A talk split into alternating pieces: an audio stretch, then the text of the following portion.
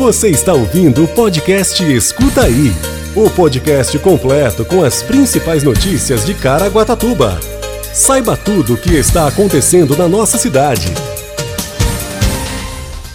Secretários da Saúde do Litoral Norte se reúnem em Caraguatatuba para discutir sobre vacinação contra a Covid-19 e funcionamento do Hospital Regional do Litoral Norte. Parte de Caraguatatuba tem 38 vagas de emprego nesta quarta-feira, dia 12. Agentes do Centro de Controle de Zoonoses realizam ações de combate à dengue no Pegorelli e Jardim Jaqueira nesta quarta. Caraguatatuba tem apenas 17% do público-alvo imunizado contra a gripe.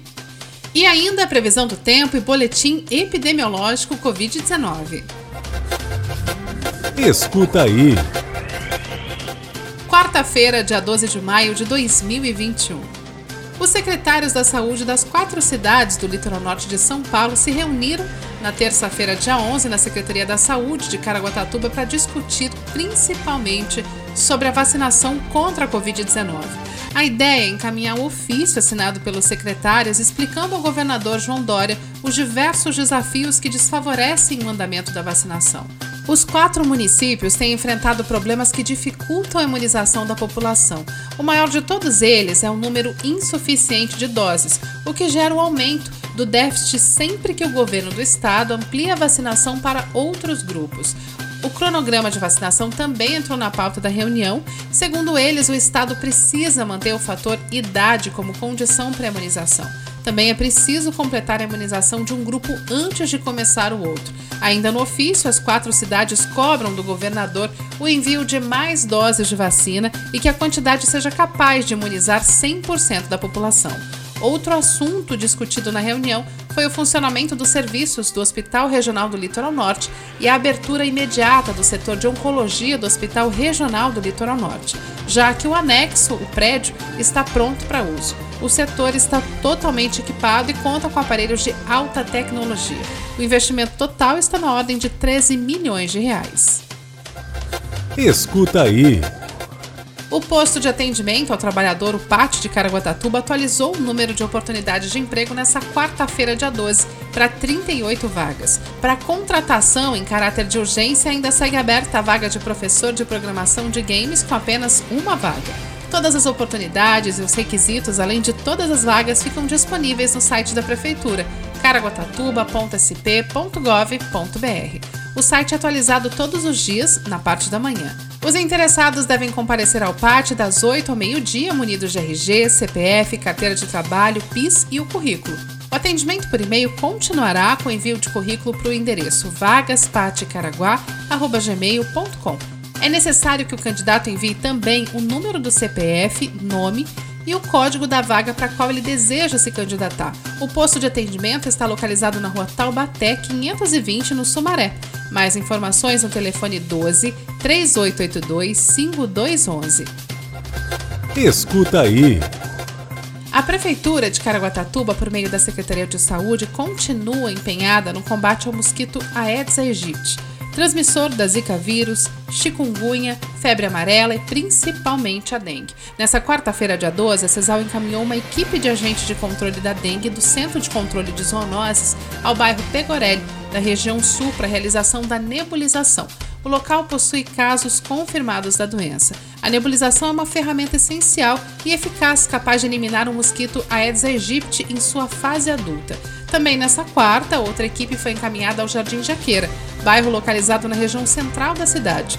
Por lá, os agentes realizaram um bloqueio mecânico. Segundo a Secretaria de Saúde, até essa quarta-feira, dia 12, Caraguatatuba registrou 23 casos confirmados de dengue e 72 notificações aguardam resultado.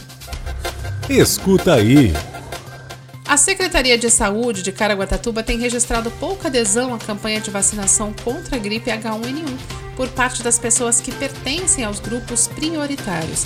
Segundo dados levantados pela Vigilância Epidemiológica da Secretaria da Saúde, 6.831 pessoas foram imunizadas, o que representa apenas 17% do público-alvo estimado.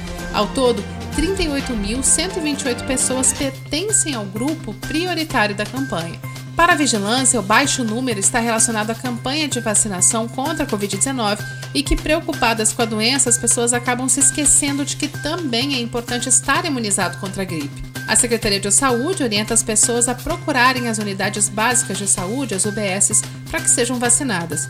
A campanha de imunização contra a gripe está sendo realizada aos sábados nas UBSs, com exceção da unidade Tabatinga, das 8 às 17 horas. Se você tiver dúvida de quem pode receber a vacina da gripe, fique atento. Idosos com mais de 60 anos, professores da rede pública e privada, nível básico, médio, técnico e superior, crianças maiores de 6 meses e menores de 6 anos, gestantes, puérperas com 45 dias pós-parto e trabalhadores da saúde. Os professores e os trabalhadores da saúde devem apresentar um comprovante de trabalho, como olerite, carteira de trabalho ou crachá. Já o idoso precisa estar munido de um RG ou carteira nacional de habilitação a CNH. É importante ressaltar que o idoso, o professor, o trabalhador de saúde vacinado contra a Covid-19 nos últimos 15 dias não será imunizado contra a gripe. A Secretaria de Saúde do Estado contraindica a aplicação das duas doses, H1N1 e Covid-19 simultaneamente. Dessa maneira, a Secretaria de Saúde recomenda a apresentação do cartão de vacinação Covid no dia da vacinação, já que o mesmo contém a data da aplicação do imunizante. Você ouve agora Boletim Epidemiológico Covid-19. Hoje, a cidade conta com 14.059 casos confirmados de Covid-19. 346 óbitos. Os hospitais contam com 85% de ocupação da UTI e a enfermaria 40%. Quer saber tudo sobre a previsão do tempo? Fique com a gente e escuta aí! A previsão do tempo, segundo o CPTEC INPE, para essa quinta-feira, os termômetros marcarão máxima de 25 graus e mínima de 18 graus, com 90% de possibilidade de chuva. Esse foi o Escuta aí de hoje. A gente te espera amanhã. Você ouviu o podcast Escuta Aí. Se aconteceu, é fato. Se é mentira, é fake. Só que hoje em dia é muito difícil separar o fato do fake, saber se é inventado ou se aconteceu mesmo. É para isso que serve o jornalismo e o nosso podcast. Se informe em nossos canais oficiais.